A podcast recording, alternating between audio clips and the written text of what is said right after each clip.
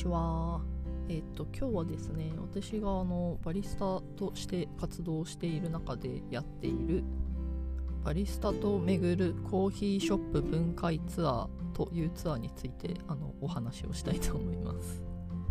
はい、これはですね、えっと2020年の夏に始めたもので、今は主にリクエストがあった時にあのお答えする形で開催しているツアーになります。で今日はあのそれを始めた経緯とかどういう形でやっているのかとか、まあ、どんな方が来てくださってるのかとか含めですねちょっとざっとお話ししておきたいと思います。はい、でこれはですねあのノートというプラットフォームで書いてあるブログのようなものの中にも記事としていくつか書いてるんですけどもと、私自身があのバリスタとしてコーヒーショップで働いている中であの感じていた課題とか疑問とかなんかそういったものをじゃあフリーランスになった時にどういう形であのアプローチできるかっていう試みとして始めているものになります。でそれはどういったものだったかっていうのをちょっとあのお話ししますね。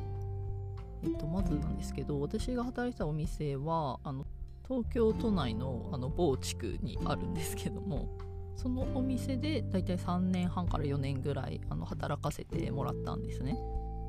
で働き始めた当初からあのワンオペレーションになるからねっていうことはまあ言われていて、まあ、その1人でお店を回すっていう勤務になりますよっていうことをあのあらかじめ言われてまして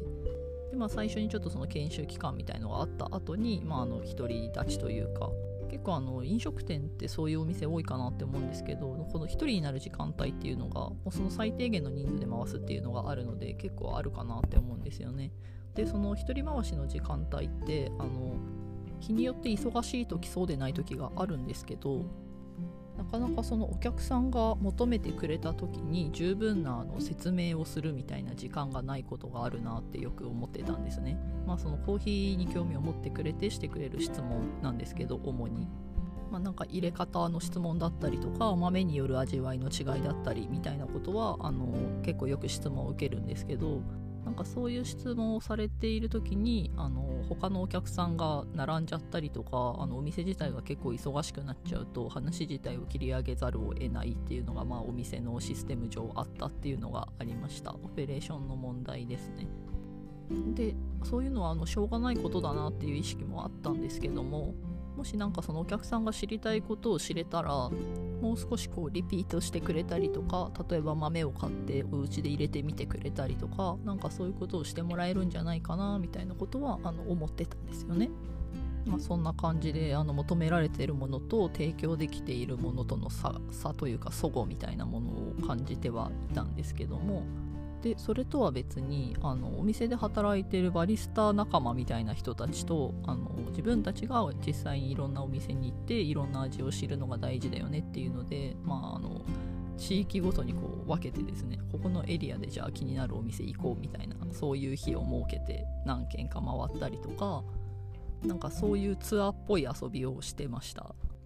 でコーヒーってあの大体その1杯が割と多いというか何件も回るには1杯分が多いんですよね。ですけど、えっと、そのバリスタとしてはやっぱりこう味の蓄積っていうのを自分にさせていかないとその何ですかねあの表現ができなかったりとか自分でそういう味の味をを体系立てて理解していかないと人に説明するっていうことができないと困るので。まあ、とにかくその飲む分母とか味の違いみたいなのを経験することが必要になるっていうのはまあ思ってはいたんですよね。でそういう時に何人かで行くとちょっとずつこう分け合いながら飲んだりして杯数というかあの種類が飲めるんですよね。いろんな。そういったなんかあの利害一致の関係というとドライすぎるんですけどまあそんな感じでいろんな人とそのコーヒーを飲みに行くっていうのをまあやってました。でその中で、まあ、じゃあこれはどういう味なのかとか、まあ、そういった何ですかね行ったお店の先でのどういうことを感じたかっていうのをお互いシェアしたりとか見てる視点をシェアすることで自分一人では多分理解しえなかっただろう量のことを理解していくっていうこともできてたなって思ってたんですよね。でそういう経験もあって、まあ、自分がいざじゃあフリーランスっていうものになった時にあのお店で働いてるっていうこととはまた違う価値を提供することをやんないといけないよねっていうのはすごい感じていました。でそういう考え方だったのでじゃあ実店舗でできなかったことって何だったっけ？みたいな感じでそういったあのあそういえばあの時ああいうことしたかったけどできなかったなっていうのとかいろいろ思い出していってあじゃあ今やればいいじゃんっていうので、まあ、そのコーヒーショップ分解ツアーっていうのが出来上がっていきました。なのでその主にその2つの要因ですよねあのお店できなかったことっていうのとあとその当時みんなであのお店を回ってコーヒーを飲んでいてシェアしていたことの価値の大きさみたいなことのこの2つの要因からあのそれが出来上がったっていうのが言えるかなというふうに思います。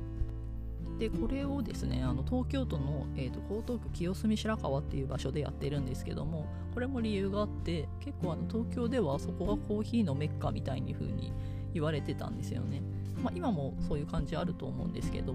でそこにあの結構有名なアメリカ発のコーヒー屋さんでブルーボトルコーヒーっていうコーヒー屋さんの 1, 1号店日本1号店っていうのがそこにあるんですけど今は多分全国で20店舗以上あると思うんですけど、まあ、その話は置いておいてそのブルーボトルの1号店っていうのに行くっていうのがまずそのツアーやるに関して一番最初に決めたことだったんですよね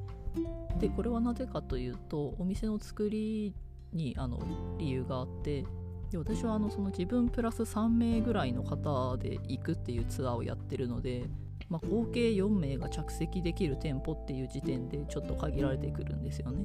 でかつこのブルーボトルコーヒーの何がいいかっていうと割とこの客席からいろんなことがあの見えるんですよねビジュアルとして。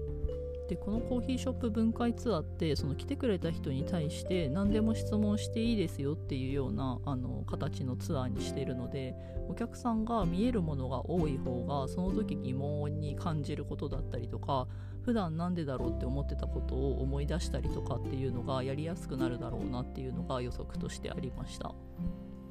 でプラス私も説明がしやすいだろうなと思って結構そのエスプレッソっていうものが何か知らないみたいな人も多いしこれは何でかっていうと、まあ、日本がそのトリップの文化が先に来てるというかの方が浸透してるからだと思うんですけど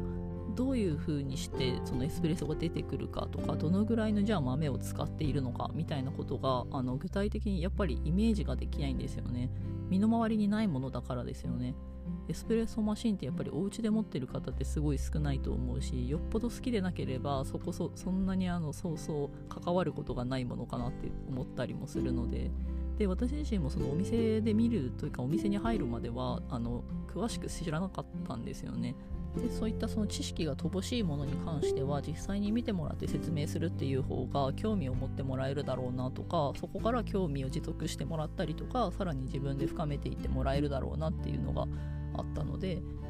見てもらえるっていうのは結構重視したポイントでした。でそれはツアーのやり方とか他のコーヒーのワークショップ自分がやってるですねにも通じるんですけどあの自分から興味を持ってもらって深めてもらいたいっていうのが私が結構強い希望として持ってるからなんですよね。なんか結構今の何でしょうねこう学びみたいなものって何か知識を得るっていうことが学びみたいに思われてる方も結構いるよなっていう風に見えるんですけど実際はなんかもっとこう自発的な理由から知りたいって思うことの方が私はなんか学びっていうワードとかイメージに近いなって思ってるんですね。で自分から知りたいって思うってどういうことかっていうとやっぱりその興味が湧いたことでしかそれは一旦できないのかなって思っててでその興味があるっていう状況になるには普段自分がその関係のあることから発想したものがそうなりやすいなって思ってるのでこれはやっぱりこう人によって違うっていうのが自然な状態だなって思ってるんですよね。なのでそういうものに対してこれはこういうものでこういうものでこうなってるのでこうですよっていうようななんかこうある意味パッケージング化されたようなあの情報の渡し方みたいのはあんまりしたくないなって思っていてなのでそういう意味では受け取るだけじゃなくて相手に参加割と能動的に参加してもらう必要があるツアーだなっていうふうに思います。ただその分ですねどんな質問でもいいですよとかどんな証拠的なことでもいいですよっていうのはあのちゃんと言うようにしていてっていうのもこれもお店での経験からなんですけどお客さんってやっぱりこう分からないことになぜか申し訳なさを感じるんですよね。で詳しくないんですけどってまず一言目におっしゃってから次の質問を始めていくっていうようなパターンがやっぱりものすごく多くて。なんかやっぱりその裏にはこう自分たち売る側の方がこの詳しくないといけないっていうようなプレッシャーをどこかで与えてるんだろうなみたいなことも感じていたのででもそれやってても結局なんかそのお客さんをどんどんどんどん、ま、間口を狭めていくみたいなことにならないかなっていうのも思ってたんですよねでどっちかっていうと多分やらないといけないのって裾野を広げていくみたいな方の活動だと思ってるので詳しくなくてもどんどんコーヒー屋さんに行ってほしいしコーヒー飲んでほしいしっていうのをやっぱり自分たちが伝えていかないといけないよねっていうのは結構お店時代から思ってたんですよね。でプラスなんか私自身がその働いてたお店っていうのが結構そのお客さんに外国人の方が多くて結構皆さんが自分の飲み方みたいの持ってるんですよね。なんで私自身がお客さんから教えてもらうこともすごく多くて例えばなんかパッてお店に来てこれあるって言われてそれ何か知らないからそれは何ですかって聞いてこれはこれとこれとこれを合わせてこのぐらいでこういう風にしたドリンクだよって教えてもらってあそうそれだったらじゃああるものでできるので今作ってみますねみたいな感じでお出しするみたいなことが結構やっぱりあったんですよね。なんかそういう意味ではこうメニューにないものをオーダーされるっていうのが結構あってそれはそれですごい面白かったんですけど多分なんかそういう自分の経験もあってあのもっと自由な飲み方ができるしもっと自由な飲み方でいいんだよなっていうのがだんだんこう自分の中に芽が育っていててそういう風にしてもらえたらあの自分から自分の好きなものをどんどん求めていってもらえるよなっていうのがなんとなくこう予測としてできていたのもありましたでそういう感じで今やっているスタイルとしては、まあ、その清澄白河駅に集合してそこから歩いてブルーボトルコーヒーにまずは移動してでそこで、まあ、あの皆さんの疑問を出してもらったりとか普段のその飲み方を聞いたりとかまあ、それをそのブルーボトルコーヒーであのいろんなオペレーションが自分たちの席から見える状態でそれをやったりとかしながらじゃあその時点で行きたい2軒目を決めるみたいなその今いるメンバーがじゃあ2軒目どんなお店に行きたいかっていうのをその場で聞いて決めて2軒目に行くみたいな感じで進行をしています。でやってみて、まあ、始めてもう3年以上前に始めたことなので結構回数はやってるかなって思うんですけど結構本当にあの老若男女さまざまな方が来てくれます。ありがたいことに。で私自身もあのどういう人が何を知りたいって思っていてそれはどうしてなのかっていうものの、まあ、データをすごい取ってるわけじゃないんですけどやっぱりなんかそういう傾向みたいなものをある程度その数が来てくれることでなんとなく自分もその感じられるようになっていってそれがこの普段のそれ以外の活動にも生きてるなっていうふうに思うこともありますね。で内容としてはすごく難しいことを話してるっていうよりも割とこう調べればどこかには書いてあるみたいな情報をお渡ししてることも多いんですけどやっぱりそれってどういうふうに調べたらいいか分かんないっていうのがまずあると思うんですよねでもその一緒にお店に行ってもらったりとかあの一緒にその他の方の疑問を聞いたりとかすることでその参加者さんの中で視野が広がってじゃあこういうことも知りたいみたいになっていくのがすごく化学反応としてあるなって思っていてで結果的に渡してるのはあのもしかしたら調べれば分かる情報かもしれないけどそれをじゃあどういう文脈でそのキャッチしてそれをあのゲットしていったのかっていう疑問がどこから湧いてきてでそれによってどんな情報を知りたいって思って結果的にどういう情報を渡されたのかっていうのが一本のこう流れのように相手の中に入っていくっていうのが結構このツアーの価値かなっていうふうに思います。まあ、これ始めた当初はあんまりここまで言えなかったんですけど、まあ、ある程度この数をこなしてきて、まあ、感想をいただいたりとか自分でもなんか見てるものが多くなるにつれてそういう風に今は思ってるっていう感じですね。でこれあの他のバリスタの人とかも全然できると思うんですけど今のところあのそういうツアーを他で見かけたことはなくてこれは多分そのコーヒーについての知識とか技術とかっていう持ってるものっていうまず価値があってプラスそこにそれをどう伝えるかっていう別の価値が組み合わさったものだからなのかなっていうふうに思いました。なのでやっぱりこう人と接するのが好きじゃないとかあの人と話すのが苦手っていうようなタイプのバリスタの人はあのコーヒーの知識持ってても多分これをやろうとは思わないだろうし逆もしかりでくらその何でしょうねこう人人受けが良いというかコミュニケーションに長けている人でも逆にそのコーヒーの知識がなかったら、まあ、やろうとは思わないだろうなって思いました。でも実際私がやってみて思うのはこれお店で働いてる時に並行してやってたらよかったなっていうこと結構すごく思っていて。なぜかというとそのお店以外で自分がそのバリスタとして何かするって経験ってあんまりない人が多いんじゃないかなって思って、まあ、例えばなんか大会に出るとか